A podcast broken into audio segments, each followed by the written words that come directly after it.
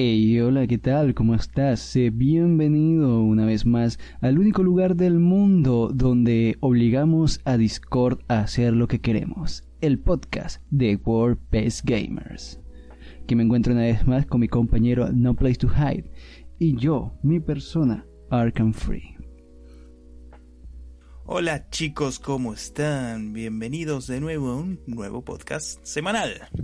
Eh, esta vez tenemos... ¿De qué mierda íbamos a hablar? No me acuerdo. Eh, yo, ¿Qué temas teníamos para hablar? el- lo que viene siendo la diversidad dentro de los videojuegos y el tema seleccionado por nuestro público fino y conocedor. ¿Cuál es el tema, Arkan? ¿Qué es lo más importante en un videojuego? Y yo creo que ambos temas van de la mano porque mucha gente se confunden hoy en día con respecto a qué es lo más importante en un videojuego. Y bueno, Mmm, polémicas. Sí. Jugos. Jugos polémicos. Se viene un poco de arena en, la- en los comentarios, me parece. Me parece que sí, me parece que sí, pero nada, nada que un turbante o una daga no pueda solucionar. Vamos a absorber esa arena para viajar en el tiempo y a ver, a ver, hacerse el boludo como que no dijimos nada. efectivamente, efectivamente. Eh, pero nada, aquí en la encuesta que hicimos esta semana para el, este podcast, preguntamos que cuál era el tema que preferían y efectivamente ganó, que es lo más importante en un videojuego con cuatro votos. Es la única vez en la que se ponen de acuerdo eh, por completo, sorprendente. Y aparte de eso... Decisión unánime. Sí.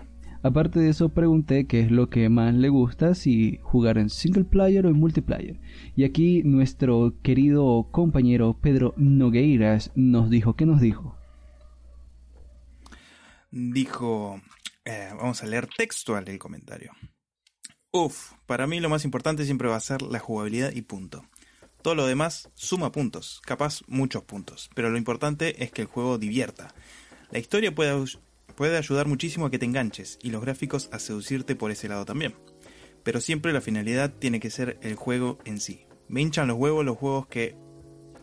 Los juegos que más que juegos son pruebas técnicas. Eso y yo particularmente prefiero el single player. El tipo es alguien de cultura, hay que admitirlo. Hay que admitirlo, pero bueno, no vamos a spoilear la segunda sección del juego, de- de- de la- del juego, del podcast, porque ya vamos a hablar en profundidad acerca de esto. Y el siguiente comentario es de parte de... De parte de Rodrigo Zárate. Los dos me gustan, pero la verdad es extraño los single player, ya que en los últimos años se ha dado prioridad multiplayer por razones de venta. Deberían volver los single player sin descuidar obvio el multi, ya que a veces sienta bien un respiro de los malditos mancos, trolls, hackers o simplemente de los buenazos que nos hacen hacer rage quit. Ya saben, disfrutar el juego y explorarlo por tu cuenta. Otra cosa es que que regrese la pantalla dividida. ¿Quién no extraña agarrarse a hostias con sus amigos sin preocuparse por jugadores del otro lado del mundo? La verdad es que este muchacho habla de los, multijugadores online que sí estuvieron muy presentes en la generación de Play 3 y Play 4. Pero yo creo que le están dando un poco más de importancia a los single player de a poco, ¿no? Eh, incluso juegos como God of War, decís, eh, salen solo single player que vos decís, wow, mira, le están dando importancia al single player. Sí, son interesantes, pero si quieres single player, pues ahí está el vasto y amplio mundo de los indies. Y son de muy, muy alta calidad. Sí, sí, sí. Pero lo que sí estoy eh, muy de acuerdo es que regrese la pantalla dividida a más juegos, no solo los indies o no solo los juegos tipo arcade, sino que la pantalla dividida tendría que estar en juegos como shooters, en juegos eh, de carreras, en juegos de, de, no sé, cualquier cosa.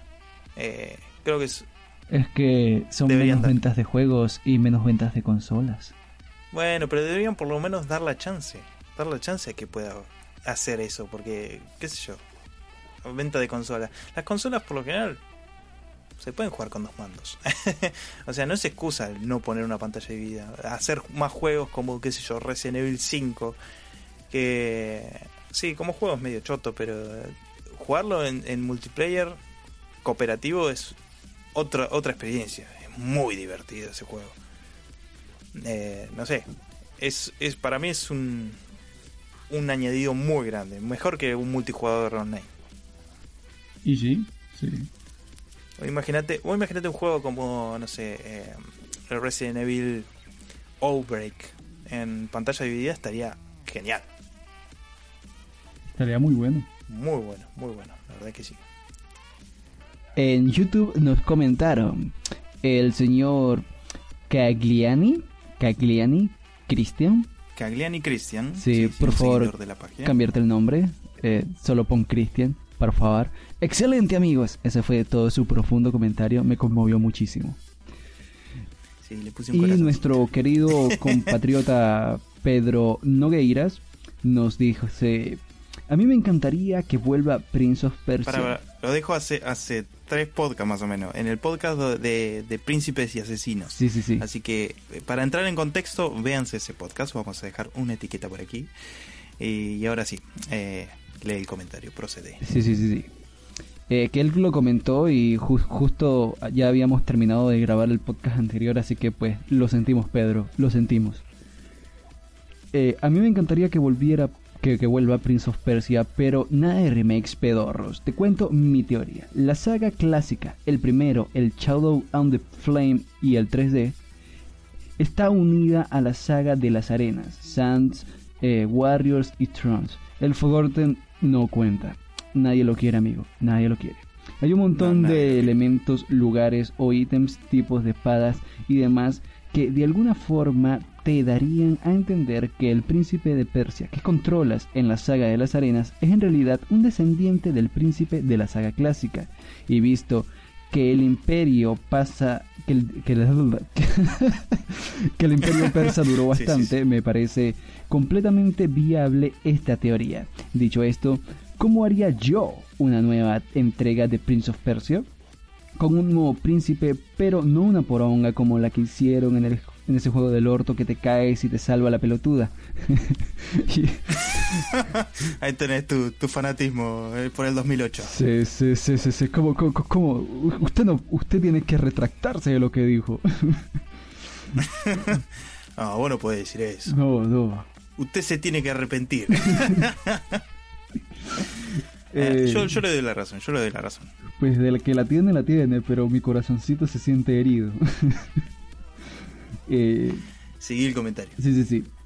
Vivo una nueva aventura donde tenga que utilizar tanto los poderes viejos, eh, la sombra y la flama, metan el espejo mágico de Jefar y todo, y los poderes nuevos, las arenas del tiempo, la daquita y toda la bola. Así es un juego nuevo tipo Metroidvania 2.5D que deje conformes a todos y que respete y rinda homenaje a los juegos de antes, que continúe la historia y que esté bien hecho. Que visites el Palacio Real y los alrededores de la ciudad, puedes tener desiertos, oasis, cuevas, pueblitos, ciudades, ciudades costeras y el fucking Palacio de la Zamputa. Todo con poderes de la sombra, las llamas, las arenas, todo unificaría el fandom sería épico hasta el orto y hasta Jordan Mesher estaría contento. Ese es mi sueño. Ahora a lo real Ubisoft. Pues a lo real Ubisoft, por favor. Por favor, ese, mira, esta descripción de juego me hace, me hace poner la piel de gallina. la verdad es que un juego que unifique, que unifique todo, todo lo que es la saga Prince of Persia me encantaría. Incluso que unifique con el del 2008, que es como una saga aparte. Como que yo, eh, es más, yo cuando jugué el juego, el del 2008, yo pensé eh, en eso, que bueno, si el príncipe no es ni príncipe ni de Persia, entonces para mí era como un descendiente o como algo tenía que ver, algo tenía que ver. Yo alguna conexión quería crear a, a través de los juegos. Eh, y con este comentario va aún más allá, o sea que el príncipe de las arenas sea descendiente del príncipe original y, así es como que, wow, wow, te vuela el bocho. sí, sí, sí, sí, sí. Además, un, un juego ya con, con, el estilo, una mezcla, una mezcla entre... Yo, para mí yo preferiría uno completamente 3D como los de las arenas y, y Warriors Within y demás, pero sí lo veo, sí lo veo jugar a una mezcla entre ambos, entre ambas jugabilidades, por así decirlo. Eh, donde tengas secciones donde la cámara panee un poco hacia el costado y vos tengas que resolver el puzzle así de costado. O sea, que sean plataformas finas donde no te puedas mover más allá que de. Algo como de el Warrior. Within, que en ocasiones Eh, tenías la cámara fija. Sí, sí, sí, por eso mismo. O sea, una de las cosas que me, me, me encantaron de los Prince of Persia de las arenas y demás es que podías usar la cámara panorámica y te ponía como una cámara fija, pero era opcional. Eso me gustaría también, ¿ves? Que, que sea opcional, que si vos... eh, porque a veces te ayuda bastante, porque hay zonas donde la cámara, como al, al estar atrás del príncipe, no te deja ver qué tenés más arriba o qué tenés más abajo. Entonces la cámara panorámica te ayuda bastante. Y en este caso podría ser que la cámara panorámica se ponga de costado y te, te ayude el, hecho de que se ponga a la cámara clásica, por así decirlo, pero opcional. Estaría genial. Porque no sé si vos jugaste eh, algún remake de estos de Prince of Persia, pero eh, de- del original. Eh, pero hay remake incluso de con, con la temática de las arenas del tiempo, pero del Prince of Persia original. Eh, creo que salió para Xbox Live, me parece. Y es, se ve precioso y es como que funciona excelente con las animaciones y todo del Príncipe de las Arenas y, es excelente, es excelente. Eh, y algo así me imagino, algo así, una mezcla entre ambos, usando, encima usando todos los poderes, la de las arenas y demás. Eh, no sé, es como, es como un sueño mojado, un sueño húmedo de, de, cualquier fan de Prince of Persia. Esperemos que con el modo que vayan a hacer hagan algo así, que, que, que sea que sea al menos el, el 5% de lo que dijo nuestro, nuestro, nuestro compañero Pedro. Pero nada, ahora, se- ahora tenemos que pasar a las noticias porque si no nos vamos a explayar el resto del podcast acá, compañero. Sí, otra vez de Prince of Persia. Y además, hablando de Prince of Persia, eh, una, una de las noticias que salió hoy que me sorprendió, porque lo vi más o menos de golpe, así me apareció en el inicio del teléfono. eh. Eh, sale a la luz un tráiler gameplay de, Prince of Persia, de un Prince of Persia cancelado. Un recurrente llamado el canal, Prince of Persia, no deja de ser noticia últimamente, y es que al parecer la saga no ha estado tan parada como se creía. Hace poco se ha visto popularizado un video llamado Prince of Persia Redemption. Este video ha estado en un rincón oscuro de YouTube durante 8 años y había pasado totalmente por alto hasta hace unos días. Y es que Ubisoft no va a matar a una de, de las gallinas de sus huevos de oro. Y es más que destacable el hecho de que han considerado y han estado trabajando para revivir la franquicia. Lo que vemos en el video es prácticamente una demo técnica, un nivel entero generado, generando una ciudad persa en ruinas mientras se destruye cada vez más a través de eventos scripteados, eh, o sea, con cinemáticas y eso. Se ve acto de presencia de un poderoso motor gráfico y físico y texturizado, luces y demás, que se ven increíbles. Y de paso un monstruo reminiscente un kraken enorme debajo de la ciudad. Pero lo más destacable son los cambios entre extraños y familiares que podemos ver en, est- en este gameplay. Y es que esto se ve tanto en línea con lo que vimos en- con Forgotten Sands, pero mucho mejor y más trabajado. Y aunque incluye la clásica mecánica de viajar en el tiempo para corregir los errores, también modifica aspectos en el parkour, que se ve un poco más fantasioso, al estilo del reboot del 2008. Saltos imposibles, movimientos que no son tan naturales y un parkour exagerado. Como por ejemplo, eh, al correr en la pared, el príncipe puede detenerse a mitad de la corrida y mantenerse en esa posición, para esperar que avance un script y pueda continuar. Que sin duda podrían dar un buen juego al gameplay, pero no se parece al movimiento más eh, realista, entre comillas, que estamos acostumbrados los fans de las arenas del tiempo. Y es que ni siquiera sabemos si este juego iba a formar parte de la saga de las arenas. El príncipe no parece el mismo personaje, tiene el pelo corto incluso, pero de nuevo destacamos que esto era una demo y todo estaba atado a cambios futuros que al final no se dieron. Una lástima porque la verdad es que no se veían nada mal. Y peor aún es que iba a ser uno de los últimos juegos que iban a salir de PlayStation 3 y Xbox 360 junto a PC. Pero como es ¿cómo es que esto pasó por alto tanto tiempo? Y peor aún en una plataforma como YouTube. La verdad es que es muy extraño. Debajo igual voy a dejar un link en la descripción para que lo vean ustedes mismos y también voy a subirlo a la página para que no se pierda en las arenas del tiempo. YouTube es un lugar extraño que te recomienda cosas de hace 8 años, recién ahora. Sí, es, es muy, muy raro, muy raro que, que nadie se haya dado cuenta y que no haya sido noticia en su momento. Pero bueno, siguiente noticia. Los juegos confirmados para la nueva Xbox Mr. X. Aparte de Halo Infinite, Assassin's Creed Valhalla y otros varios multiplataformas que mencionaré más adelante, tenemos el maravilloso anuncio de The Ascent. Este es, a mi parecer, una de las mayores promesas para esta nueva generación de consolas exclusivo de las plataformas de Microsoft, el cual muestra un mundo cyberpunk increíblemente vivo, con una jugabilidad al puro estilo de los primeros Diablo, o bien como lo que es hoy en día Path of Exile.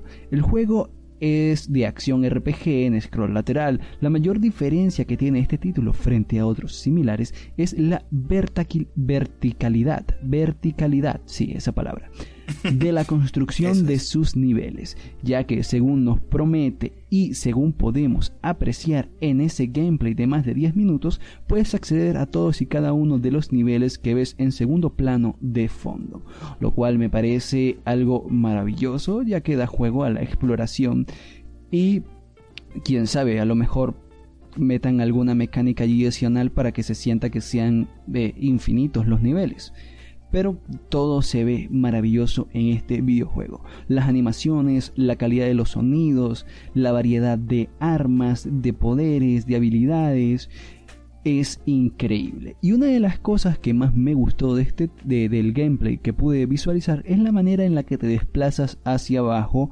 de nivel en nivel. Y es que se siente realmente épico. Aparte, acá está la lista de todos los juegos confirmados para nuestra querida Xbox Mr. X. Seuna, se, Senuas, Seuna, Senuas Saga, Hellblade 2, El Señor de los Anillos Gollum, del cual hablamos en el podcast anterior, Rainbow Six Siege, eh, Watch Dogs Legends, eh, Legion, y que Legion, Legion, eh, Legion, Gods and Monsters, Rainbow Six Quarantine, Outriders, Gothic Remake, Nascent, Carlos Duty Warzone, Cyberpunk 2077, Destiny 2, Dirt 5, Scarlet Nexus, Observer, Observer System Redux, Dying Light 2, Scorn, Second Extinction, The Medium, Yakuza Like a Dragon, Vampire the Masquerade Bloodlines 2, del estudio indie Paradox Interactive, eh, Chorus Rise of One, Break Memory Infinite, Call of the Sea, Root of Pacha, Orphan of the Machine, WRC9, Madden, un juego que a nadie le importa, y Microman. Cualquier cosa tienen el enlace en la descripción de este podcast para de este vídeo para ver en más detalle todos y cada uno de estos videojuegos que he mencionado. Excelente, una cantidad bastante amplia de juegos. Igual he visto que son varios que están ya en la current generation, eh, en la generación actual, así que veremos qué tal los cambios que hacen para la siguiente generación. Supuestamente, visualmente deberían mejorar bastante. Esperemos que sí, más que nada en los tiempos de carga y demás. Ojalá que sí. Siguiente noticia. Bueno, siguiente noticia. Eh, Desperados 3 finaliza su desarrollo y se encuentra en etapa Gold. Desde Mimimi Games han celebrado en redes sociales durante el fin de semana ya que han finalizado el desarrollo de Desperados 3, el grandioso título de estrategia táctica ambientada en el viejo oeste. En este caso, precuela del primer Desperados, Wanted Dead or Alive. Como dije, han estado publicando la noticia en redes sociales, como Twitter, y compartieron imágenes de los desarrolladores festejando tal evento, y hablaron un poco del juego, el cual transcurrirá antes de los eventos del primer juego y seguirá una historia de venganza que nos llevará a través de paisajes rurales, pantanos y riberas. Y como en los juegos anteriores, tendremos que usar la, infiltración, el sabotaje, robo, secuestro y por supuesto los tiroteos con un grupo de personajes de lo más diferente, y del cual debemos aprovechar todas sus habilidades únicas. Desperados 3 se Estará disponible el 16 de marzo del próximo año para PC, para Steam y GOG, y también en consolas de la generación actual. Maravilloso. ¿Has jugado Desperados, querido amigo? No, no sabía que existía. Tú sabes que yo juego cosas donde puedas pescar. Bueno, es muy parecido al Commandos. Para cualquiera que haya jugado, jugado el Commandos, de- recomiendo completamente estos títulos porque son preciosos. Entonces por eso te gusta, malvado fanático del Commandos. Eh, Es, eh, no, es excelente, la verdad es que sí. La siguiente noticia es que Ubisoft no quiere quedarse atrás y ha decidido hacer su propio evento digital con juegos de azar y mujerzuelas. Digo, eh, Ubisoft se suma a la tendencia de realizar eventos digitales tipo Nintendo Direct, llamado Ubisoft Forward, para mostrar sus próximas novedades donde, según han dicho, o de lo que se hacen eco más bien los medios, van a mostrar cosas para las consolas actuales, pero se van a centrar principalmente en las consolas de nueva generación. El evento tendrá lugar el 12 de julio, aunque de momento no han establecido un horario concreto. Eh, lo que podemos esperar es más gameplay, es, bueno, es lo que yo espero, lo que anhelo, más gameplay del nuevo Assassin's Creed. Y de otro juego que creo que mencioné en la lista anterior que también es de Ubisoft, no me acuerdo. Eh, El Rainbow Six Quarantine, ¿puede ser? no, eh, había otro, ¿Qué había otro por allí, no me acuerdo el nombre en este momento. Era un juego tipo fantasía que me llamó mucho la atención su temática. Ojalá se muestre algún Prince of Persia. Eh, sí, sí, sí, sí, sí. Eso es muy esperado, muy esperado. Eh, también continuando la tendencia, la Tokyo Game Show tuvo que cancelarse y pasará a celebrarse de forma online debido a la situación mundial. El evento aún así mantiene una programación similar a la que tenía prevista del 24 al 27 de septiembre, aunque al igual que el evento de Ubisoft no han confirmado los horarios ni dado información adicional aparte de la, ya, de la que ya he dicho, aunque nos aseguran que el evento seguirá en pie, en pie tal como se tenía previsto pero en formato digital. Siguiente noticia. Mm, Perfecto, perfecto. Eh, la bisabuela de John Romero, creador de Doom, estará en Empire of Sin. Empire of Sin es un juego de estrategia por turnos al más puro estilo XCOM y que nos pondrá en la piel de una banda de mafiosos durante la ley seca en Estados Unidos. Y John Romero, co-creador del primer Doom, es uno de los desarrolladores de este juego, junto con Brenda Romero. Dicha esta pequeña introducción, este fin de semana durante el Día de la Madre, ambos Romero publicaron un video en YouTube anunciando que la bisabuela real de John Romero formará parte del elenco de personajes. Elvira Duarte Morales, quien aparece en este último tráiler, fue una mujer bastante poderosa durante la década de los 20, quien controlaba el negocio de la, de la prostitución en Nogales, Sonora, en México. Y también pudo dejarlo atrás al ganar la lotería en 1960 y continuar su vida con normalidad. En el juego, esta abuelita tendrá un poder llamado Aliento del Diablo y está basado en una droga llamada escol, escopolo, es- eh, eh, perdón, vamos a leerlo de nuevo. Escopolamina, utilizado por prostitutas colombianas para robar a sus clientes, según Romero. El efecto que tiene en el gameplay es que podemos controlar a los enemigos durante un par de turnos y luego se suicidarán al terminar. El lanzamiento, el lanzamiento de Empire of Sin se ha retrasado hasta otoño debido a la pandemia. Este necesito ese juego y ese personaje. es muy gracioso ver a la, a la viejita tirándole droga a la gente. Vean, eh, si quieren voy a dejar un trailer en la descripción también, que eh, es muy divertido. Oye, ¿y, y, y qué era tu abuela? No, mi, mi abuela era una mujer tranquila. ¿Y la tuya? Ah, bueno, mi abuela controlaba el negocio de la prostitución en México. Ah, tranqui. 120. En otras noticias de Animal Crossing, New Horizons ha superado todas las expectativas de venta que tenía Nintendo acerca de ella, al punto que se han vendido todo, todo el stock que tenía preparado Nintendo aparentemente para su vida útil. Las ventas iniciales de Animal Crossing New Horizons han superado ampliamente nuestras expectativas, ha dicho Furukawa. Nuestra predicción era que las cifras actuales de venta fueran las de toda la vida útil del juego, teniendo en cuenta que los fans habían esperado tanto tiempo, pero ha sucedido mucho más rápido de lo que teníamos pro- eh, previsto. Eh, gracias a Nintendo Everything por estas declaraciones. El videojuego vendió... ¿Ah? No, no, no, sí, sí. El videojuego vendió en sus primeras 6 semanas poco más de la humilde cifra de 13.41 millones de unidades, superando al Pokémon Espada y Escudo que tuvo 12.9 millones de venta durante sus primeras 9 semanas. Una diferencia garrafal que demuestra que Animal Crossing New Horizon is the best Horizons. es lo que hacen las redes sociales, ¿no? Vos viste la cantidad de videos de Animal Crossing que hay dando vueltas. Es que Animal Crossing se presta para cualquier cosa. Y... Es que sí, pero eso vende el juego, es, es, es publicidad gratuita que hacen los fans. Es que está muy bueno, todo e, e, es, es, el Animal Crossing perfecto. Yo no sé si tú lo has jugado algún Animal Crossing, pero según los gameplays que yo he visto de este nuevo Animal Crossing, pues es todo lo que los fans han querido durante desde que salió el primero. Eh, nada, la verdad es que de nuevo no soy un, Nintendero fiel de sangre. No tuve muchas consolas de Nintendo y bueno, lo único de Animal Crossing que estoy jugando ahora es en el teléfono, el Pocket Camp. Porque bueno, mi novia lo juega y lo estamos jugando los dos y nada, eso. Es lo único que podemos jugar. No tenemos Switch. Próximamente o este, mi, mi, mi, mi sufrimiento, mi dolor se llama no tener una Switch. Ya, ya, ya, en, algún, momento vamos a tener una Switch. Que por cierto, si no me equivoco, si no me equivoco, para Nintendo Switch sigue estando habilitada la promoción de una semana de Splatoon y eh, el online de Nintendo gratis durante una semana. Esto es para los que no tengan la suscripción y tengan el juego.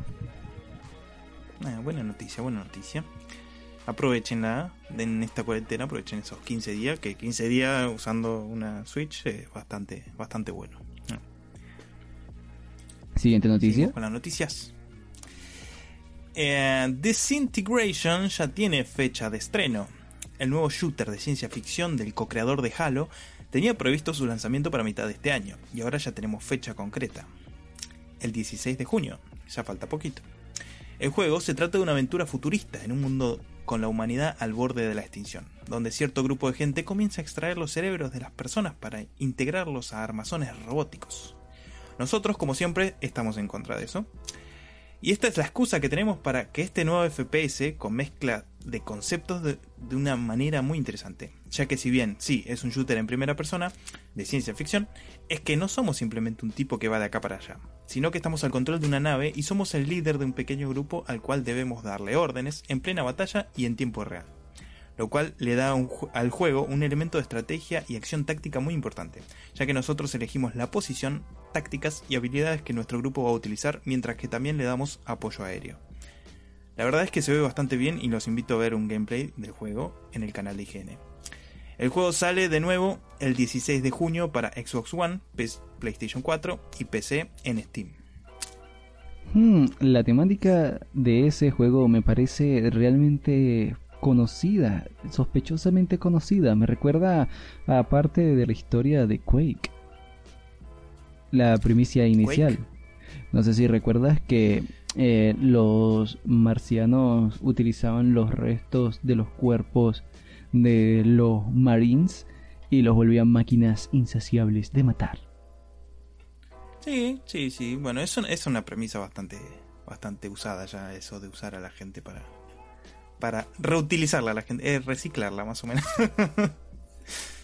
Son muy, eran, muy ecologistas los marcianos, reciclaban. Sí, sí, sí. Eh, la siguiente eh, noticia. Siguiente noticia. Eh, aparte de los eventos digitales que mencioné anteriormente, también ha aparecido una nueva propuesta llamada Guerrilla Interactive. Interactive. un evento online que parece ser un sucesor natural de lo que es el show de King Funny que pudimos ver en los últimos E3 y su anfitrión será de nuevo Greg Miller. En este evento, eh, eh, este evento tendrá lugar del 6 al 8 de junio eh, en él varios desarrolladores y editores indie acudirán para mostrarnos sus nuevos proyectos a partir de las 19 horas horario europeo central eh, a las 00, o sea a las 12 de la noche en Argentina y a las 23 horas en Venezuela. Ya ustedes acomoden sus horarios. A partir de allí, los participantes confirmados del Guerrilla Collective son 11 Bit Studios, Another Indie, Coffee Stain Studio, Fellow Traveler, Funcom, Good, eh, Good Shepherd Entertainment, eh, Head Humble Publishing, Larian Studio, Modern Wolf, Paradox Interactive, eh, Raw Fury, Rebellion, eh, Just Awesome GUIs, Thunderfall, United Label versus Evil, eh, Wither, Winter, Whitethorn Games, Wings Interactive, Eastbridge Games, Sa slash Um, y bueno, eh, estudios indie, elijan nombres más fáciles de pronunciar, por favor. Para más información acerca de estos estudios, revisen el enlace donde podrán eh, encontrar cuáles videojuegos han desarrollado cada uno de estos estudios, que son juegos bastante interesantes y otros que están, creo que por salir, y que se ven bastante, bastante prometedores. Eh, denle un vistazo a estos estudios, valen realmente la pena. Excelente, el link en la descripción. Zelda, Zelda. Siguiente noticia. Bueno, el Zelda, el Zelda en la descripción. Ah, Está prohibido ah. utilizar links en YouTube. Siguiente noticia. Ahora sí. The Medium se ha dejado. Eh, The Medium se ha dejado ver en un tráiler durante el Xbox Inside. The Medium es un juego de terror psicológico de los creadores de Observer y Layers of Fear, y que cuenta con la música de Akira Yamaoka, el famoso compositor de los Silent Hill. El juego se basa en que somos una medium llamada Marianne, que se encuentra dividida entre el mundo real y el de los espíritus, y estando asolados por las visiones de un niño asesinado, viajaremos a un hotel abandonado donde sucedió una terrible tragedia hace muchos años. Aún no se sabe si él será del estilo survival horror clásico, pero tiene toda la pinta de serlo. Y es que el tráiler también recuerda mucho a Silent Hill, el hecho de visitar distintas dimensiones y demás. No sabemos contra qué nos enfrentaremos, pero no duden en que los espíritus formarán parte recurrente del gameplay así como situaciones fuera de nuestra imaginación, y la música reflejará todo eso y el viaje del personaje. El juego estará disponible para fines de 2020 para Xbox Series X y PC. Mr. X, my friend, Mr. X. Mr. X, Mr. X. Bueno, Akira Yamaoka volvió a hacer música de terror. Esto está muy, muy interesante. Como me llamó, me, llamó mucho la atención este videojuego en particular también, aparte de The Ancient, pero como dijiste que ibas a hablar de él, pues no desarrollé nada al respecto. Pero me llamó la atención, me llamó mucho la atención. Sí, sí, se ve muy bonito el tráiler y recuerda mucho, recuerda mucho a lo que es un Silent Hill, más cuando cambian las escenas a un Esperemos que esté a la altura. Diabólico. Sí, sí, sí, esperemos que sí. E igual, no hay, no hay que no hay que hypearlo tanto porque no es un juego de los creadores de Silent Hill. No sean, no sean, no, no lo quemen al juego. Esperen lo que, lo que se ve en los trailers, ¿no? Se ve bastante bueno. No, ya, ya, ya nos los vendieron como no que... lo comparen. Ya nos los vendieron como que es el reemplazo oficial de Silent Hill. Ya listo, ya, ya se jodieron. No los comparen porque van a terminar decepcionados y le van a culpar al juego. El juego no tiene la culpa. Además jueguen Observer y Layers of Fear, que son juegazos y son bastante recomendados para aquellos conocedores. Es que la gente pide eh. un nuevo Silent Hill, la gente lo necesita. Mira, yo quería ver cómo iba a salir el Silent Hills y lo terminaron cancelando. Así que Konami puede chuparme bien la poronga y que se metan Silent Hill en el culo. Eh, ya veremos alguna vez algún resurgir de la franquicia, pero hasta que la siga teniendo Konami, la verdad que no me espero más que pachincos.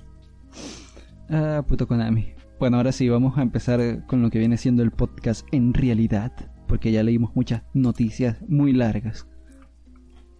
Esperemos que les sean útiles estas noticias, ¿eh? porque las redactamos a mano, a dedos. Me sangran las, las puntas de los dedos. Miren que tuvimos que revisar distintos, distintas fuentes para proporcionarles estas bellas noticias. Por supuesto, y mirar gameplays y cosas así. No es, no es joda, ¿eh? No es joda ser un periodista serio. Al menos yo sí me vi todo el Xbox Inside. Sí, yo también. O sea, eh, cada vez que hay una E3 me las reviso todas las conferencias y me las paso publicando en vivo y en directo cada noticia, así que eh, soy, soy de, esos, de esos tipos observadores.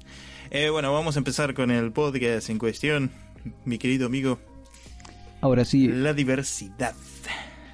Pero, ¿diversidad de qué? Yo eh, me refiero a la diversidad en cuanto a... ¿Es necesaria la diversidad en los videojuegos? Eso es mi, mi planteamiento. Y yo digo lo siguiente. Oye, no está mal, esta es mi opinión, vamos a, vamos a partir desde este punto y ya luego tú me dices qué tal. Eh, Dale.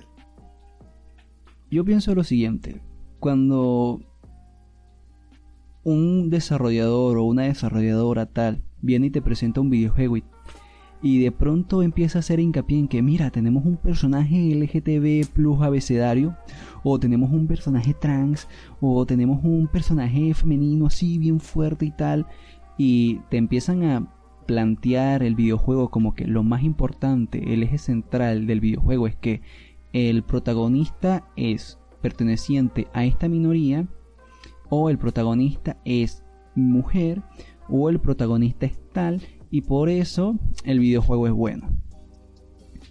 Y es una tendencia que he visto en muchos videojuegos actuales y es algo que me me me chirrea un poco, me chirrea un poco porque si te presentan un videojuego como que es bueno porque eh, tiene diversidad, que muchas veces es diversidad forzada, a mí no me parece que sea tan bueno como que si lo empezamos a ver por otros lados, el juego no se sostiene. Esa es mi perspectiva.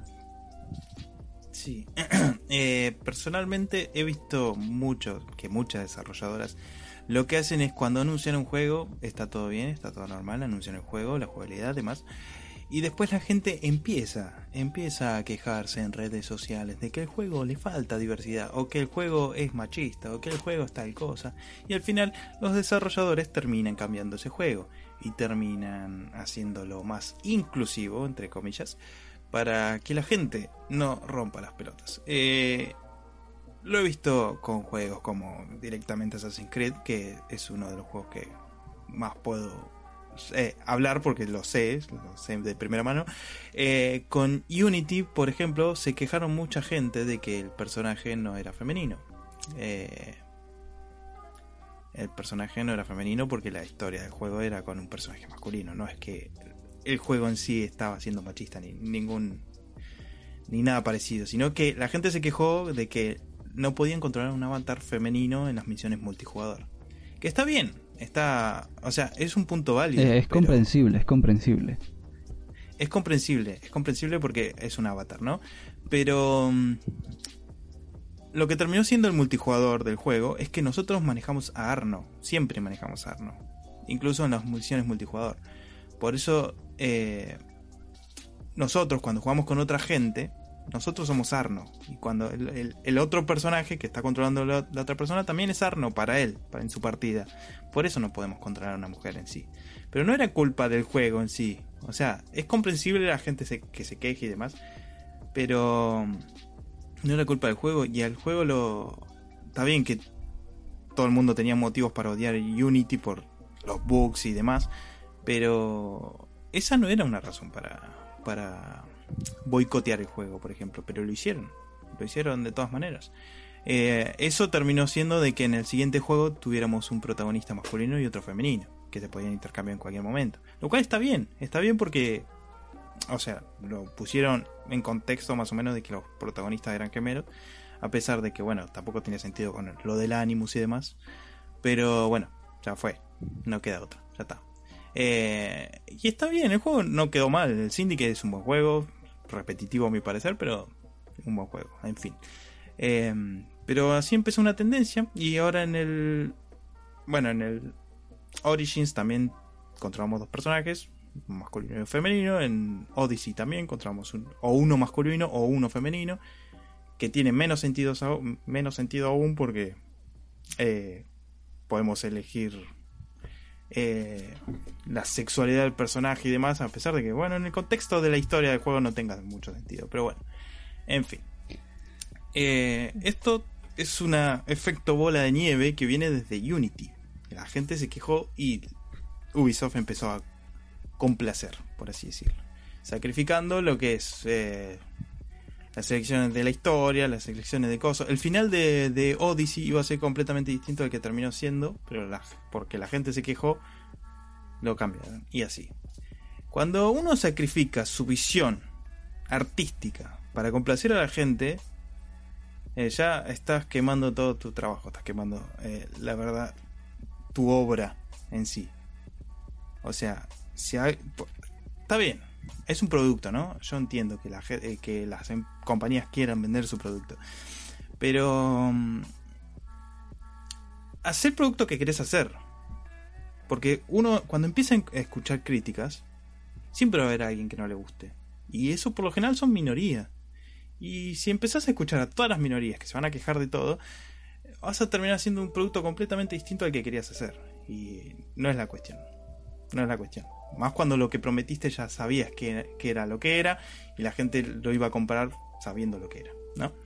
Eh, no sé, para mí me resulta ridículo y chocante también cuando eh, quieren agregar cosas que no aportan nada más allá de la inclusión en sí o cuando te venden un juego porque son inclusivos y no te lo venden porque, por el gameplay o por lo que sea, ¿no? O sea, respeto el hecho de que en un RPG puedas crear todo tu personaje de la forma que quieras, respeto que si eh, quieres hacer una historia con un personaje femenino lo que, y lo hagas y está todo bien, pero si lo cambias solo porque la gente se queja, eh, me parece completamente ridículo. Es que eso. Es que en un, en un RPG, en un RPG no importa, porque al final en un RPG la historia es de cada quien. Ese es el chiste de un RPG. Pero eh, también tenemos este concepto de inclusividad, inclusivo para quien. ¿Qué, te importa? Por ejemplo, yo no sé si tú te fijaste en eso, pero cuando durante el desarrollo de Kingdom Comes Deliverance, qué nombre tan potente de pronunciar. Eh, durante el desarrollo y luego del lanzamiento y aún hoy en día, es un juego muy criticado. ¿Por qué? Primero que nada, porque es un juego machista. Segundo, porque no tiene personajes de color. Y vamos a ver, el creador lo que quería hacer era un juego históricamente correcto que representara cierto momento histórico, que representara cierta situación, ciertas condiciones eh, sociales medievales. ¿Y qué pasa? Que, resulta y acontece que eh, allí eh, por allá, en ese momento histórico, no habían personas negras. Resulta y acontece que sí, efectivamente, era una sociedad sumamente machista. Y eso está mal. Mm, mm, no está ni bien ni mal porque es un contexto histórico diferente y lo que querían representar era ese contexto histórico. Y esa es la visión del artista, representar ese contexto histórico. Y aún así la gente, no, pero es que es muy poco inclusivo, no, es que tal y que Mira, my friend, es como que, no sé. Eh, la historia no es inclusiva, gente. Ajá, e, efectivamente, efectivamente. La humanidad nunca fue inclusiva. Quédense tranquilos. Eh. O sea, o sea, no sé. Eh, no sé, no sé, me parece, me parece un absurdo que, busquen, que busquen forzarlo en todas partes. Y es más, eh, Kingdom Comes Deliverance es un juego muy de nicho porque tiene una jugabilidad muy específica y tiene unas cosas que lo hacen que no es para todo el mundo. Es un juego en cuanto a, accesibilidad es poco accesible eh, en términos generales, ¿sabes? O sea, es como es como For Honor porque la jugabilidad de, de Kingdom Comes Deliverance es tienes que hacer los movimientos adecuados en el momento adecuado, tienes que defenderte bien. Porque si te cortan y no te curas adecuadamente una herida, te mueres a la verga un, par de días después. Sí, sí, sí, sí. Entonces, tenemos eso allí. Tú no puedes exigir. Es un juego. Kingdom Come es un juego que se vendió directamente por su. Eh, entre comillas, exactitud histórica, ¿no? Eh, sigue siendo un juego, ¿no? Tiene cosas de videojuego, pero se vendió como un juego con una exactitud histórica bastante notable. Em, entonces, ustedes saben cómo es la historia medieval. Eh, no había gente negra en, la Europa del, siglo X, XI, XII. no se pueden quejar de, esas boludeces. O sea, te puedes quejar de, qué sé yo, Resident Evil 5 porque eh, es un blanco que mata negros todo el tiempo. Eh, está bien, te puedes quejar de eso. es un poco jodido. Más si sabes que, bueno, fue un juego desarrollado por japoneses. Eh, es así, fantasías de poder. Pero... no, cuando un juego... Un juego, y bueno, vuelvo a Assassin's Creed. Eh, no podés eh, decir en Odyssey, por ejemplo, en Odyssey, que, que no sé, había, había este concepto de que el, la homosexualidad en, por ejemplo, en Grecia o Roma era, estaba re bien vista y que esto que el otro. Eh, como que era una sexualidad libre, como que las mujeres tenían los mismos derechos que los hombres. Eh, no, la Grecia clásica no era así. Eh, por lo general las mujeres tenían tareas eh, más sumisas, entre comillas, y, la, y la homosexualidad era una forma también de... No sé si... También de sumisión. Te, lo comento, te lo comento lo de la sexualidad en Grecia. Rápidamente. menos ok, checa, checa la parte. Eh, resulta acontece que en aquella época la homosexualidad era se daba únicamente entre los hombres y el sexo hombre-mujer se daba solamente con, con fines reproductivos. La sexualidad en la mujer en aquella época estaba mal vista. Esa era mi acotación. Sí, bueno, eh, la sexualidad de, los hombres, eh, la homosexualidad, era, como en un contexto de sumisión también. Había, estaba, o sea, este ¿cómo se le dice? La pederastía en sí, eh, que viene de la palabra, no sé, amor, amor joven o algo así, no sé, que era que personas mayores eh, se acostaban con personas menores, eh, como para hacerlas entrar en adultez, como para mantener a sumisa. Y el, el, el penetrador era la persona mayor, el penetrador era la persona menor. Y lo veían mucha gente, muchos hombres en sí veían como una vergüenza ser el penetrado en sí, en cuestión, porque era como ser el sumiso, ¿no? Eh, como que era parte de, la vida cotidiana, sí, pero era como algo que no estaba bien visto del todo, sino que era algo más eh, personal, era como algo más eh, un poco bochornoso en sí ser el, penetrado, el pasivo, por ejemplo. Eh, no era una práctica tan común y tan bien vista y tan al, aire así, ¿no? Como así ah, somos eh, los village, los village people. Eh. Em, no sé. y en, en Odyssey, por ejemplo, lo, muestran como si fuera. sí, bueno, yo cogemos con esto, cogemos entre todos, sí, todo tranquilo, no pasa nada. Total, todo el mundo lo ve bien. Eh, y el hecho también de que, qué sé yo, por ejemplo, la persona, la personaje, que puede ser tanto masculino como femenino, sea mercenaria en sí y que todo el mundo la trate como normal, yo creo que en esa época lo hubieran despreciado. O sea, podría ser una mujer mercenaria, pero lo hubieran despreciado. Y no se ve en, el gameplay así, sino que todos la tratan como si fuera la segunda venida de, de, de Cristo. Y está bien, o sea, dentro del personaje está bien, pero no está bien dentro del contexto histórico. Eh, no sé, los hombres seguían viendo a las mujeres como, como seres inferiores. Sabemos que no es así, ¿no? Yo no estoy diciendo que lo sea.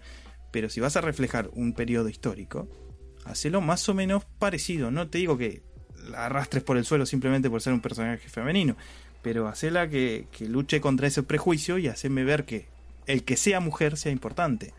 Eh, que, aporte algo a la historia en sí, en ese contexto, ¿no? Eh, además le, daría mucha más variedad de gameplay, porque vos cuando juegas con Alexios, por ejemplo, tendrías un, contexto diferente y cuando juegas con Cassandra tendrías un contexto completamente diferente.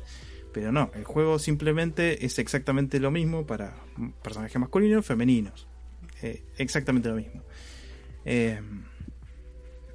no sé, no, no tiene ninguna diferencia y es me parece, no sé, un poco desconectado de lo que sería siempre esta temática de Assassin's Creed reflejar la historia y demás. Por lo menos en Odyssey se van un poco más a la mierda. En, en, Origins no tanto, pero en Odyssey se va un poco más a la mierda con eso. Más que nada al, querer hacerlo estilo RPG, más que nada. Creo que fue por eso el hecho de, de que no cambie nada en la historia ni demás. Pero bueno, eso. Eh.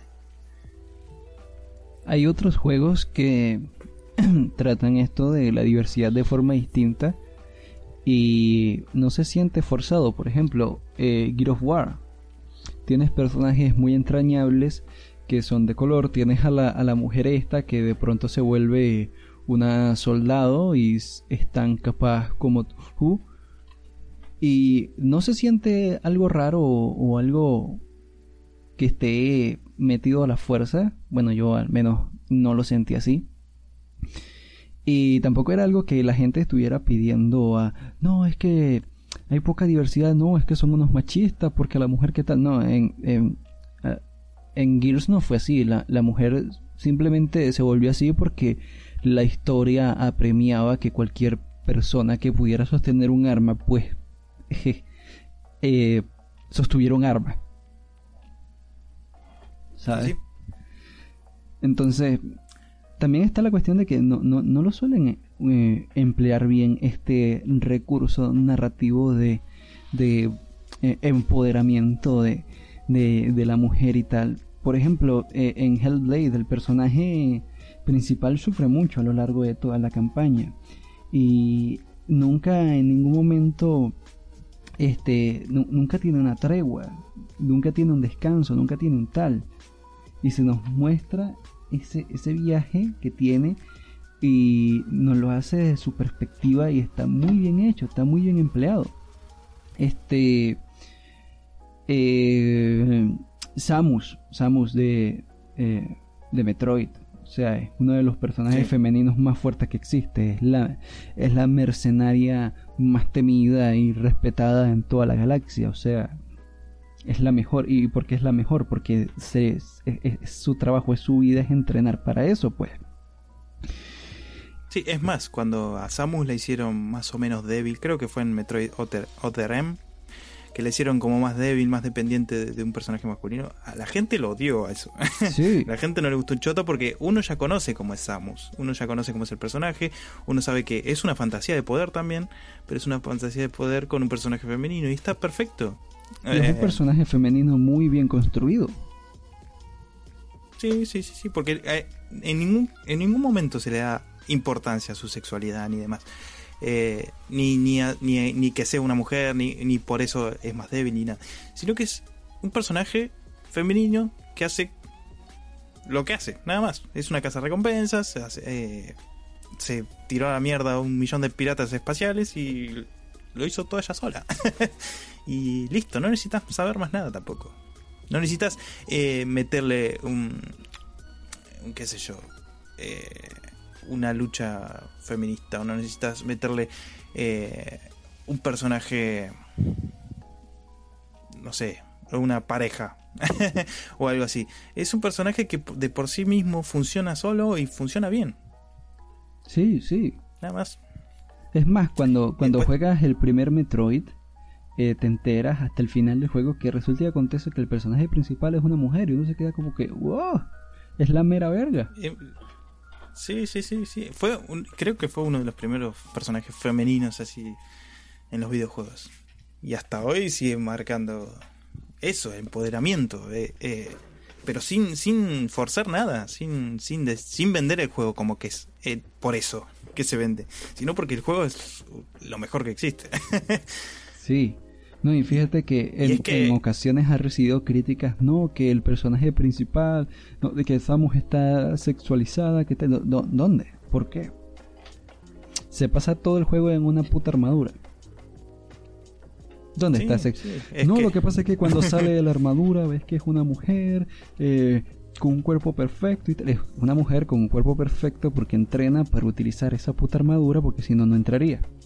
Y si no, no podría hacer las cosas que hace porque no tendría la fuerza ni la agilidad ni nada y por eso tiene ese cuerpo porque es un cuerpo atlético, un cuerpo fuerte pues y ya está. Es que imagínate un gordo hacerse bolita como se hace Samus. yo no podría, yo no podría, yo peso 480 kilos y no puedo hacer eso.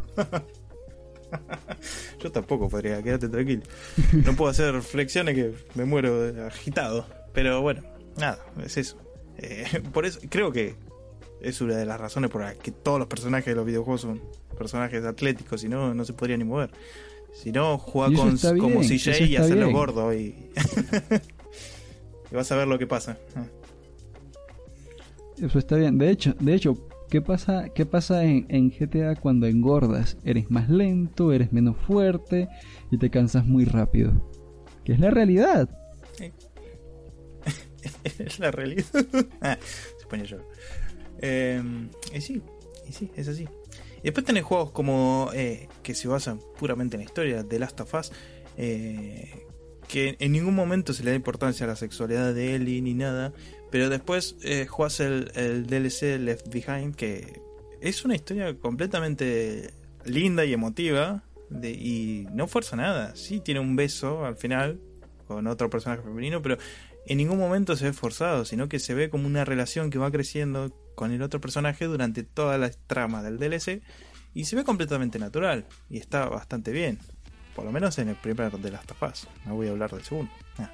Lo que pasa es que eh, ya para el segundo de Last of Us no está el director original ni nada, entonces no es la misma, no, tiene la misma dirección artística ni la misma orientación que el primero, así que podríamos tomar al segundo, al de Last of Us 2 como un fanfic. podría ser, podría ser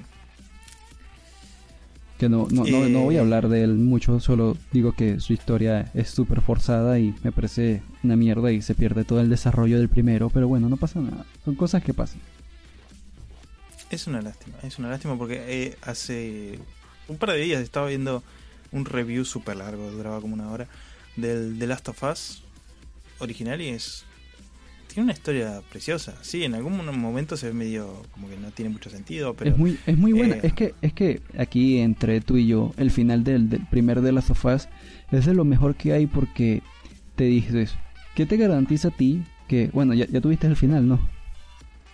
Sí, sí, sí. sí o sea, te, te, te, pones aquí. ¿Qué te garantiza a ti que, primero que nada, si hacen esa operación, Ellie se va a morir a la mierda, porque eso es mentira que se va a poder salvar. Mira las condiciones de mierda en las que está el hospital. O sea, ¿tú crees que en ese hospital de mierda, que está vuelto mierda, con unos doctores que están allí todos psicóticos, van a encontrar una cura? ¿Tú crees eso? Yo no lo creo. Es que, es que nada garantizaba que, eh, por más que la abrieran y la, la hicieran sapo de clase de biología, le hubieran hubieran encontrado la cura. Porque encima ni siquiera sabes si son doctores de en serio. Sabes que están, sí, están o como doctores, pero, pero no, eso no quiere decir que sean doctores profesionales ni que sepan lo que hacen. Eh, vos imaginate que hace más de 20 años el mundo está hecho un apocalipsis y no hay doctorados. Exacto. O sea, pero otro punto, otro punto muy importante. Mira toda la mierda que atraviesas a lo largo del juego. ¿Vale la pena salvar la humanidad? ¿Lo vale? O sea, ¿vale la pena salvar lo que queda de ella? Yo, yo, con todo lo que hay en el juego, no, no lo vale, para nada. Puede que sea una decisión egoísta, pero es la decisión más sensata. Salvar a él. Es que vos imaginate, vos imaginate si, si fuera un familiar tuyo, por ejemplo. Es que, es que, es que, es que al principio del juego nos plantean... arriesgarías la vida, arriesgarías la vida de, un familiar por salvar a la humanidad. No, que se joda la humanidad. No, no lo haría, ni en pedo. ni en pedo. Es así. Por alguien que quiero que la humanidad se vaya a la mierda. Sí, sí, sí, sí. Muy, muy, a la mierda. La humanidad no ha hecho nada por mí. Es como películas como El Camino o, Hijos de los Hombres y demás que te plantean más o menos una historia parecida y eh, no la voy a spoilear, pero son, son historias más o menos parecidas, más o menos así, de un viaje personal entre personas que se van conociendo y, y, con decisiones muy duras, muy duras, a través de también esto, apocalipsis y más. O sea, pones en juego a alguien que querés por un mundo hecho mierda, no, la verdad que no. no vale la pena, no vale. Tú, tú, que, tú pones las dos cosas en la balanza y el ser querido pesa mucho más que el resto de la humanidad que ya está en la mierda, o sea, no valen la pena, no lo valen. Pero bueno. Una humanidad que no te dio nada tampoco. sí, que en todo momento está buscando matarte y que te que al principio del juego le quitan la hija a Joel. O sea, no vale la pena. Sí, sí, sí. No vale la pena. Ya desde el principio, de que antes de que se largara la pandemia global, ya al tipo le dispararon sin, sin pensarlo. Sin pensarlo. Sí. Y bueno, es- está bien, es un contexto, pero vos decís es un contexto de virus y demás, pero los estás viendo que están bien. Los estás viendo que no se transformaron en nada. ¿Cómo puedes ser tan sangre fría? Por más que estés siguiendo órdenes. Eh, a mí los soldados sin un pensamiento de raciocinio propio se pueden morir a la verga. Por más que estés siguiendo órdenes. Si esa es tu excusa para ser un hijo de puta, ojalá te mueras. Eh. Sí, sí, sí, sí. Esa es la excusa perfecta de todos. Pero bueno, ahora viendo todo lo que hemos charlado este momento, es hora de pasar a qué es lo más importante en un videojuego. Porque, Primero vamos a comentar, primero vamos a comentar los juegos gratuitos. ah, sí, sí, siempre. adelante, En- comenta en los juegos secciones. gratuitos. Eh, bueno, en Epic eh, no sabemos qué juego gratuito hay porque lo pusieron como juego misterioso. Pero sí hay que destacar que ahora para reclamar los juegos gratis de Epic Store hay que hacer la verificación de dos pasos. ¿Qué significa esto? Que cada vez que entramos a nuestra cuenta para reclamar un juego, nos va a llegar un código. O sea, hay que hacerlo primero, hay que activarlo.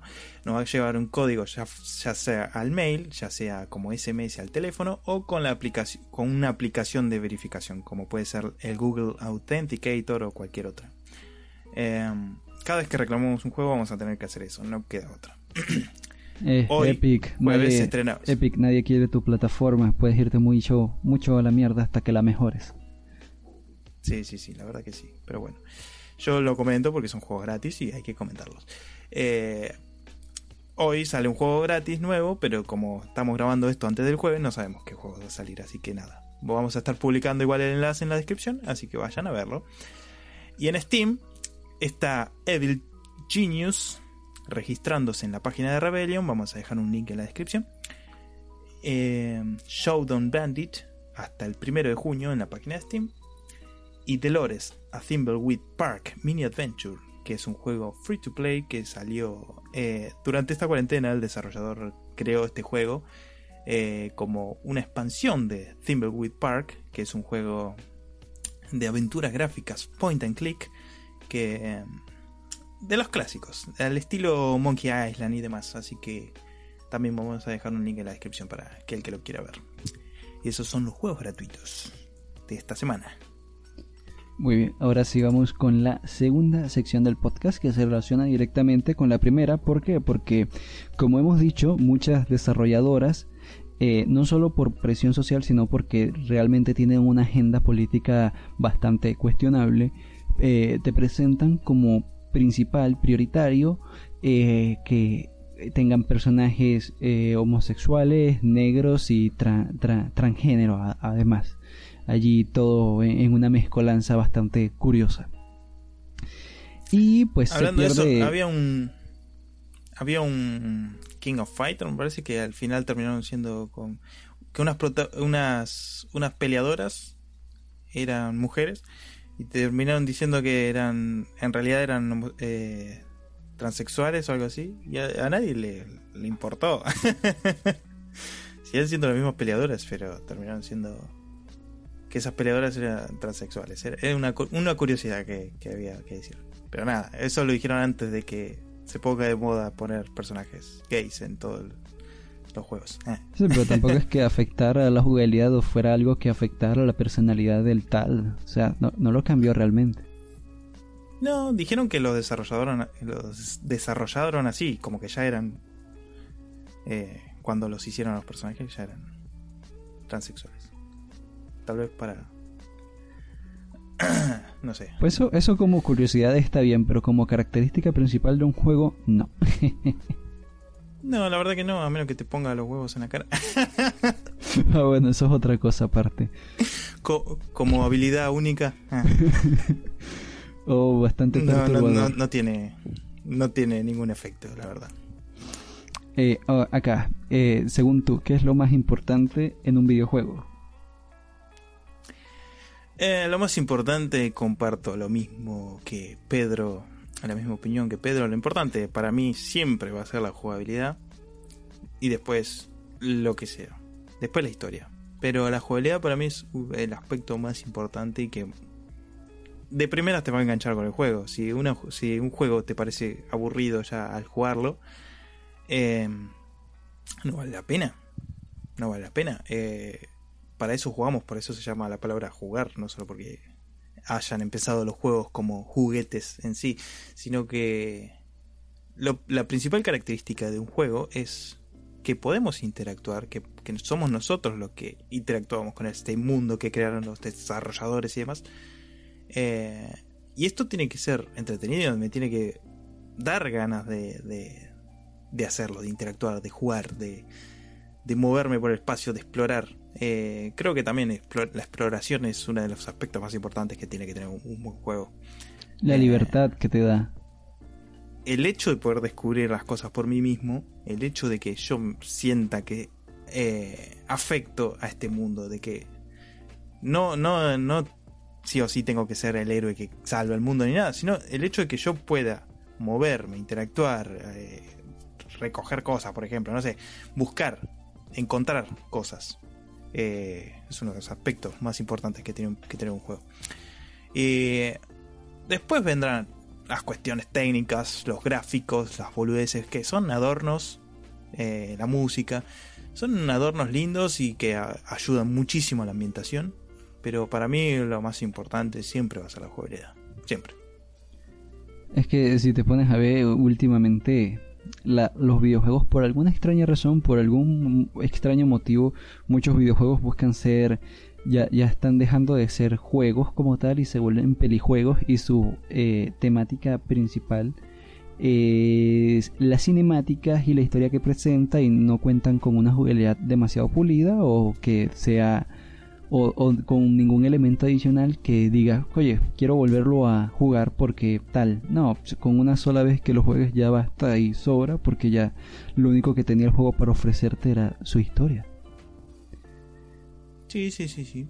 Es que hay juegos, hay, hay pelijuegos y pelijuegos, ¿no? Porque tenés juegos como pelijuegos como The Order 1886 que es, lo juegas eh, por más que lo juegues mil veces va a ser siempre, siempre lo mismo. Es una poronga, la jugabilidad es un shooter básico, genérico, que no aporta nada. Después tenés juegos como pelijuegos, como The Last of Us, también de nuevo, que sí, también la jugabilidad va a ser siempre lo mismo, pero es una buena jugabilidad. Es, o sea, tiene un buen sistema de sigilo, tiene un buen sistema de combate, eh, que se llevan bien a la jugabilidad. Y eso está bueno. Sí, pero Después tenés otro. Si tú ves, si tú ves, eh, aparte de la historia en sí del juego, ¿qué otra cosa tienes que te motive a, a volverlo a jugar, a revisitarlo.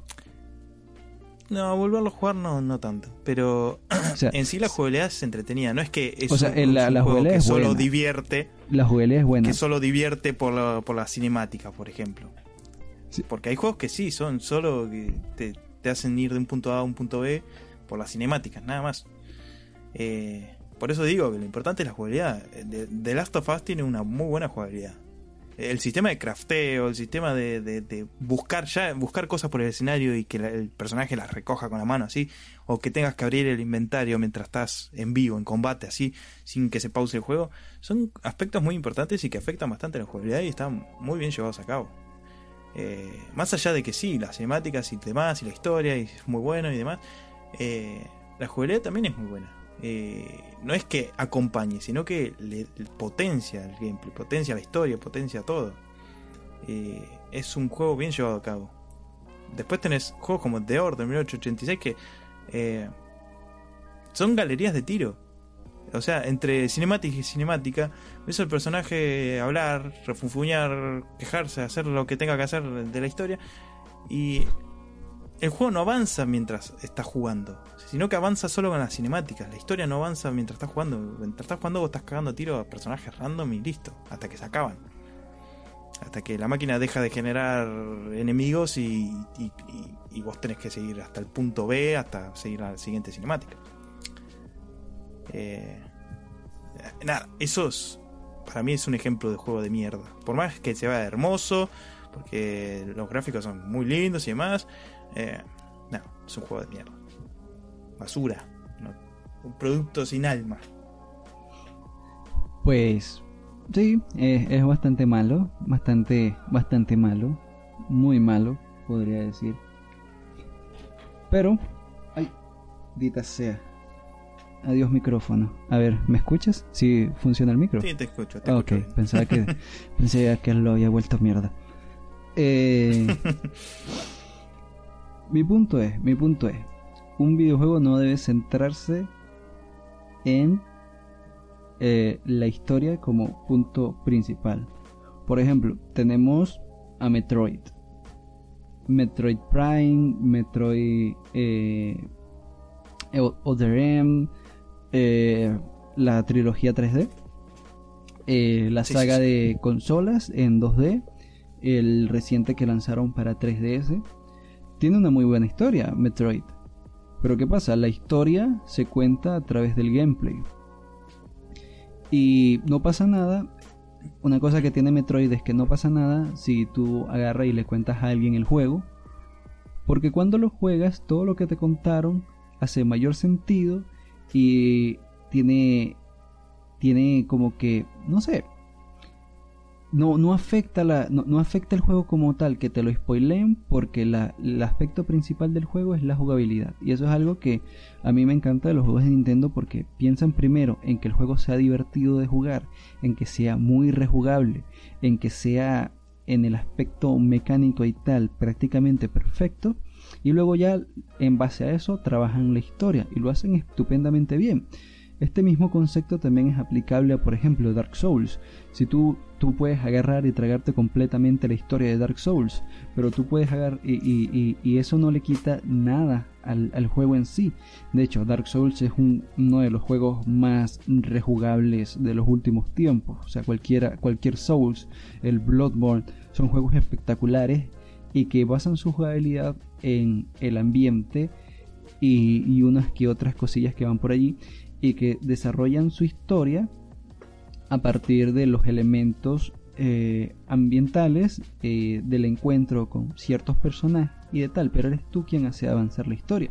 Y eso es algo que, em, por ejemplo, en, en Uncharted, para dejar de las sofás de lado, pues ya hablamos mucho de él, eh, Uncharted es un pelijuego y es un juego que solo puedes jugar una vez, el Uncharted 4. Es un juego que solo puedes jugar una vez porque la segunda vez eh, no se siente lo mismo, se siente un poco más pesado y ya si lo quieres jugar una tercera vez ya se vuelve como que, pues, al menos para mí, imposible terminar porque ya lo viste todo, ya lo hiciste todo y es un juego que es increíblemente lineal y que no te da libertad de nada y que tienes que hacer las cosas en, en, ciertas secuencias específicas o no avanzas y es, es un poco eso pues. La primera vez sí está muy bueno, está muy tal, pero ya cuando quieres volverlo a jugar y tal, ya como que pierde el chiste.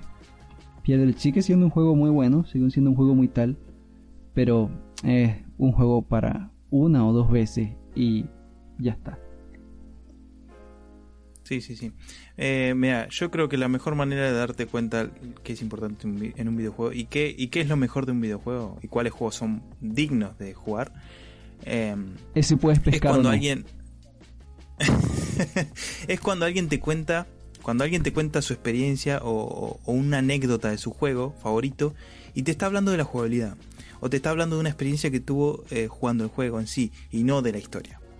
Porque cuando uno, alguien te cuenta la historia de un juego, eh, entonces la jugabilidad no está tomando un rumbo importante. Cuando alguien te cuenta que, qué sé yo, eh, en Battlefield le puso bombas a un ship y se lo tiró a, la gente así y mató a cinco, te está relatando simplemente una experiencia que tuvo con la jugabilidad. Y te, motiva a jugarlo. Y te motiva a jugarlo, te, te motiva a experimentar te, motiva a probar eh, las distintas opciones que tenés en, un juego. Eh, Metal Gear Solid 5, por ejemplo, eh, que básicamente esa jugabilidad emergente, como le dicen, es lo que motiva a, la gente a jugar el juego. Porque después la historia es una verga, las cinemáticas son muy largas, el juego está por todos lados, o sea, la historia es una mierda, sí, en general, los cassettes, todo. Pero lo que motiva a jugar el juego y experimentar con las distintas opciones, distintos gadgets, eh, los movimientos del personaje, cómo afectas a los NPC. Eso, eso, eso motiva a otros jugadores a jugar. Eso motiva a contar experiencias que tuviste con un juego, con, no sé, Far Cry, por ejemplo. Cuando un juego es pura cinemática y puro script, como de nuevo Uncharted, eh, que son juegos que jugás una vez y jugás a la segunda, es de nuevo lo mismo. Eh, si bien son juegazos, porque son juegazos, no te motiva la rejugabilidad. Y pasa lo mismo con juegos como eh, los juegos de Telltale, de nuevo, que ya hablamos antes. Em, por más que el juego pueda tener dos o tres finales, eh, ya viste la primera, viste todo de nuevo, porque encima son decisiones que son falsas, no es que estás tomando una decisión que te va a cambiar toda la partida en sí, sino que... Clementine recordará eso. no. Claro, me, encanta una parte en el de Game of Thrones, porque es uno de los pocos que terminé de Telltale. Em, me, encanta que uno de los primeros personajes que aparece, eh, no sé cómo mierda llama, Lord Tanto recordará eso, dice. Eh, cuando hablas con eso y haces interactos, ¿no? Eh, a los 5 minutos de que te ponen ese cartelito de que lo recordará, el personaje muere y no puedes hacer nada para salvarlo.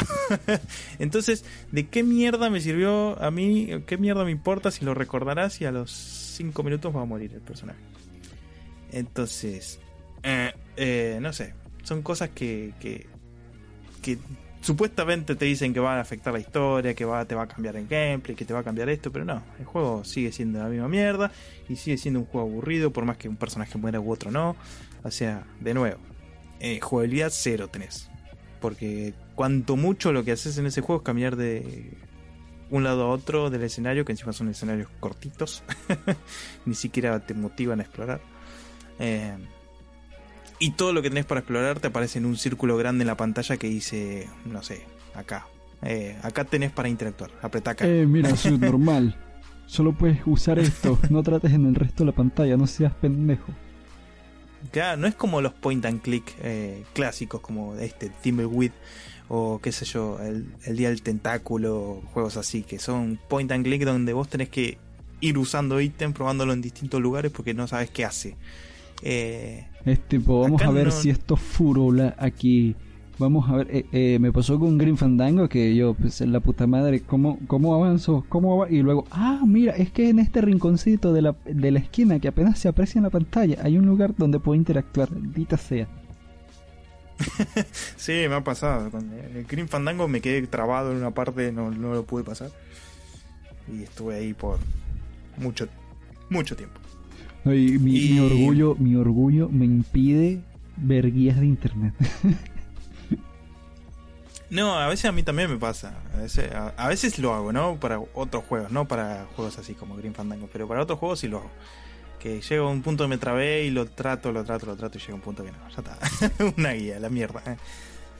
Más que nada para, para los logros y esas boludeces así, sí. Ah, no, sí, para los logros es comprensible, es comprensible, porque hay muchos logros que tienes que hacer cosas tan específicas que muchas veces son tan específicas que lo sacarás por accidente y no sabrás qué hiciste.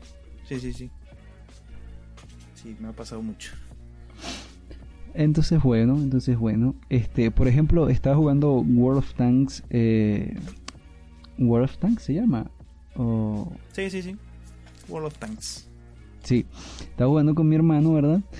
Y sacamos un sacamos un logro llamado Hermanos de Armas y nosotros como que wow la puta madre pero eh, hemos, eh, hemos jugado como 100 200 partidas juntos y es la primera vez que nos salta y luego leímos la descripción del logro y dice que tú tienes que tú y tu aliado cada uno tienen que matar a al menos dos miembros del equipo enemigo y sobrevivir. Y es como que híjole eso no se puede porque siempre muere muere él o muero yo y pues o, hay veces que o hay veces que solo uno de los dos mata entonces es un logro muy específico. Sí, sí está lleno de esos logros así. Más en los juegos multijugador donde vos decís ah justo me tengo que coordinar con alguien que esté jugando online que capaz que ni siquiera lo conoces capaz que no estás prestando atención y son, son logros que o ganás por accidente o no ganás. Te tenés que organizar con alguien para ganarlo. Sí, sí, y muchos de esos logros me pasaron con el Assassin's Creed Brotherhood de nuevo, que todavía. Eh, Mira, yo tengo un amigo que tiene una, Yo tengo un amigo que tiene una, una Play 3. Déjame conseguir el Assassin's Creed 3 y, y vemos qué tal furula el, el evento. Claro, bueno, está perfecto. Así sí. El Brotherhood es el que tengo que. Ah, el Brotherhood, el Brotherhood, ese mismo. Sí, sí, sí. Lo demás ya tengo platinados todos. Vamos a ver que te, te ayudaré con esos logros online y ya está. y ya está. Excelente, excelente. Pero bueno, ¿qué otra cosa consideramos importante acá? Eh, puede ser eh, la ambientación. El, eh, el poder pescar es muy importante, mucho, muy importante para mí en un videojuego poder pescar. Sí, no sé por qué tanto te gusta pescar. Mira, es que, es que, es que yo hace muchos años fui a Mérida. Mérida es un estado de acá que es muy frío. Y entonces en uno de los Sí. lugares en los que fuimos podías pescar. Estaba muy pequeño yo. Podías pescar. Y entonces yo eh, no pude convencer a mis padres de que me dejaran pescar porque decían que putas vamos a hacer con un pescado después que te lo lleves si en el hotel no tenemos cocina. Y yo, pues no sé, pero quiero, quiero pescar. Y yo, no, porque... Pero vuelves al mar. No, porque era un lugar donde pescabas cosas y te las llevabas, pues. Ah, Era para eso, pues. Era un criadero donde, pues, pescabas los pececitos y te los llevabas a la verga. Entonces, entonces, pues, no los pude convencer y desde entonces eh, tengo esta cuestión, esta cuestión de que cuando veo que en un juego puedo pescar, ese es besto juego para mí. Eh, por ejemplo, en el, en el Fable, una de las cosas que más me gusta no es, no es su divertida jugabilidad, no son las opciones que te dan, no es que cambia el personaje cuando haces cosas buenas o malas, no, es que puedes pescar en el puto juego y eso me encanta. Ahí tenés Animal Crossing en... eh, ¿Qué más? ¿En qué más puedes pescar? Puedes pescar en Minecraft, Breath puedes pescar en, ajá, en Breath of the Wild, puedes pescar en, ¿cómo se llama este juego? Em, en Darkness Moon creo que se llama. Em, en, eh, ay, yo he jugado mucho este juego, de hecho lo tengo por aquí cerca. eh, se llama eh, Stardew Valley, puedes pescar allí. Ah, también. Eh, ¿Qué otro juego? ¿En qué otro juego? Eh, en Skyrim no puedes pescar, no sé por qué no puedes pescar en Skyrim. No tiene sentido, puedes hacer casi todo allí. Pero no puedes pescar. Sí, es verdad. Es que no hay tanta fauna marina tampoco en Skyrim. Es raro. Bueno, para el momento, Eh. para el momento que salió tenía muchísimas cosas. Sí, tiene muchísimas cosas. Y además puedes agregarle mods, obviamente, que seguramente debe haber muchos de pescar. Así que ahí está la opción. Sí, sí, sí. Pero, pero sí. Eh, pero- En Pokémon puedes pescar también. Sí, pero ya hablando en serio, eh, aparte de la jugabilidad, aparte de la jugabilidad, lo que yo creo que más importa también es la música. Es la música, Sí. porque la Sí, música sí, te potencia todos los momentos. La música es la que te marca, la que te marca el ritmo, porque pues es la música. Eh, Te marca qué sentir en cada momento. no que sentir, sino que te potencia las emociones, las emociones. sí, Es- eso, Eso, eso es lo ma- la, la música, los efectos sonoros, porque que estás haciendo cosas súper épicas y tal, y, y de fondo escuchas eh, eh, sonidos súper, súper, súper piratas, súper truchos. Como, como ocurría en los, en los Carlos Duties viejos, que los disparos de las armas no podían ser más falsos porque no podían. Eh, eso pues e- es muy es mucho muy importante eso para mí el aspecto sonoro y el aspecto visual pues si se ve súper realista o si se ve en 16 bits eh, no, no, no afecta mucho mientras la jugabilidad y la música sean buenas pues el, el, el aspecto visual lo que va a hacer es complementar eso Sí, yo creo que para mí los eh, efectos sonoros eh, tienen que tener un aura única, entre comillas, ¿no? Que sepas diferenciar un sonido cuando escuchas y que lo sepas reconocer de qué juego es. O, o a qué, o, o que te recuerde algo. Para mí eso es mucho, muy importante. Eh, Sí, sí. Cuando cuando también cuando escuchas algún soundtrack o algo, recuerdes algún momento en el que estuviste jugando ese juego o recuerdes algún sentimiento que tuviste jugando ese juego, eh, eso es algo muy destacable. Por ejemplo, em, Halo, el, el, el, primero, el Combat Evolve, cuando escucho los primeros tres segundos de la canción del menú de inicio, wow, se me, se me, se me eriza la piel y todo por los buenos momentos, por, por lo genial que es ese, ese, ese juego. Eh, eh, eh, pasé muchas, muchas, más, más de 3.000 horas le habré dedicado a ese juego. A mí me recuerda muchos memes. sí, sí, sí, también. Eh, los momentos del multijugador que tenías una partida épica junto a un extraño con el que jamás te volverías a topar en tu vida. Sí, sí, sí, sí. Bueno, a mí la música, por ejemplo, del Warrior Within también me trae recuerdos de cuando jugué por primera vez a Play 2, que fue mi primer juego de Play 2. Eh, la música ya del menú, la música de los combates, todo eso me recuerda mucho eso. Eh, por lo general la música de los créditos, no sé, de juegos como también La salida del tiempo. Em, no sé, hay también diálogos o cosas así de los personajes que me los sé de memoria y me recuerdan al momento donde lo jugué y la música que lo acompaña y, qué le sigue, qué música le sigue, incluso son, son cosas que, recuerdo muy bien y los recuerdo porque son únicos, son sí, sí, sí. partes muy marcadas de la experiencia que, que, que ya la música acompaña muy bien, no solo acompaña, sino que complementa muy bien. Y también una de las cosas muy importantes también que con la, junto a la música es eh, no el aspecto visual, sino, eh, ¿cómo se le diría? El estilo artístico, el estilo artístico que tiene cada obra. Em, no, no, no, o sea, vos podés ver algo muy fotorrealista, o algo con los mejores gráficos del mundo, pero si no tiene un aspecto, un aspecto visual, un, un aspecto artístico, un estilo artístico eh, destacable o, único o que se, que se vea fuera del molde, ¿no? Que no sea tan genérico, entonces eh, no, no es nada destacable. No, o sea, después te puede tener buena jugabilidad o lo que sea, pero no es nada destacable. Y vos no. Vos de lo primero que recordás de un Call of Duty no es cómo se ve ni nada.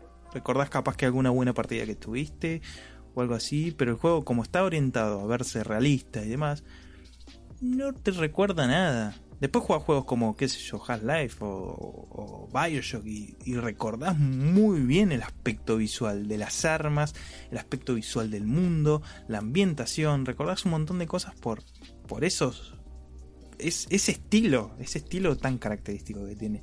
El Borderlands eh, también es así. Porque Bueno, Borderlands también. es todo cel shading y tiene un estilo muy cómic que, se ve precioso. Se ve precioso. Y con cada entrega se ve cada vez más lindo. Sí.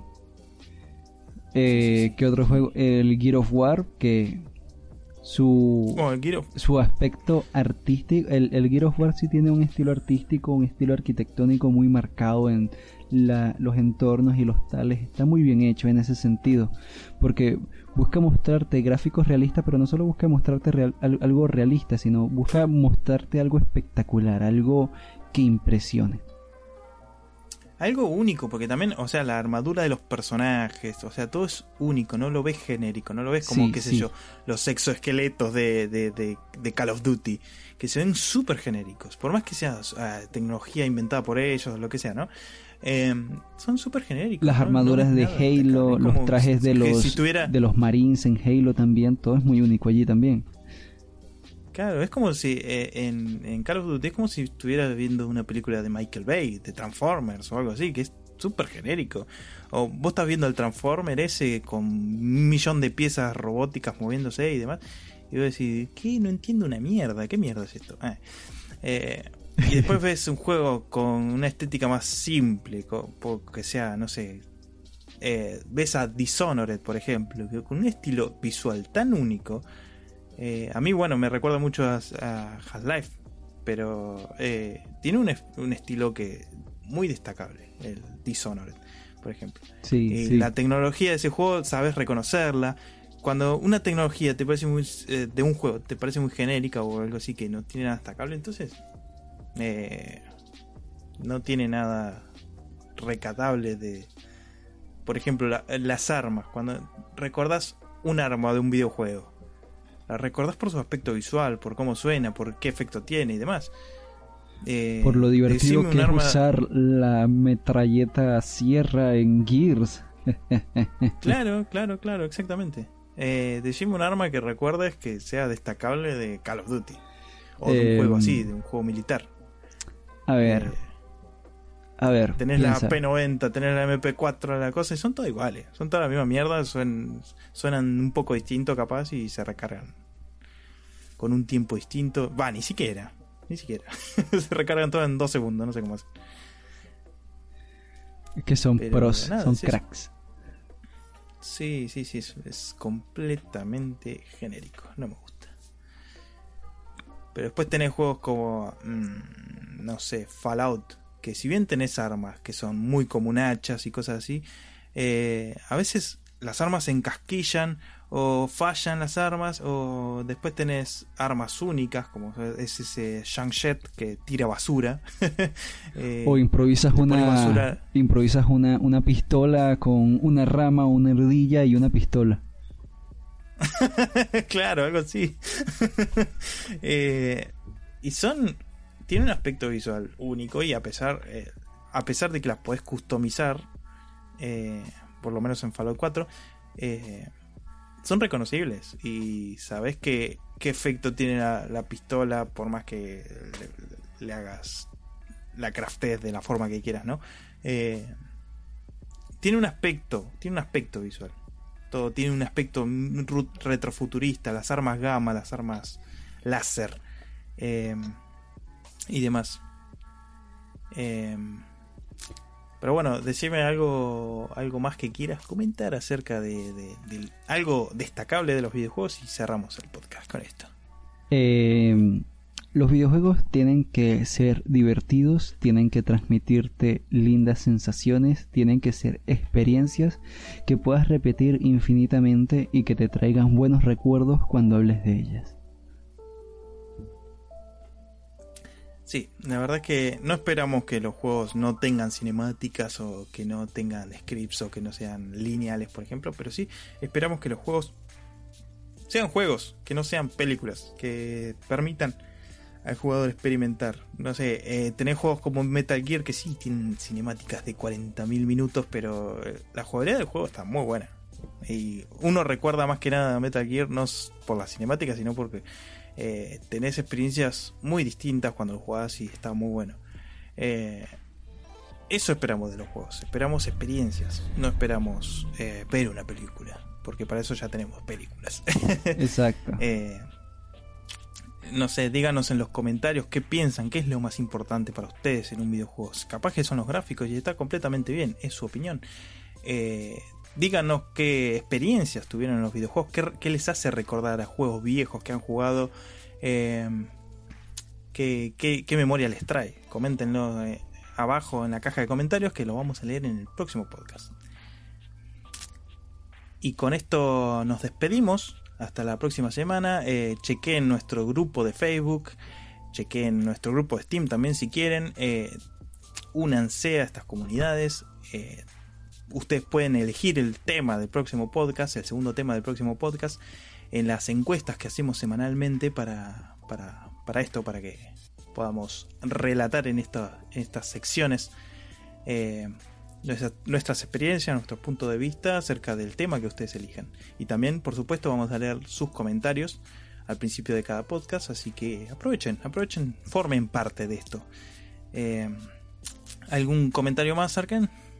Nada, que recuerden, jueguen mucho, duerman poco y coman mucho. Ah, no, así no era. Este, coman sano, descansen bien y diviértanse. Sí, sí, aprovechen el tiempo de cuarentena también y quédense en casa, no sean boludos. Em, nada, con esto me despido y nos vemos en la próxima semana. Adiós.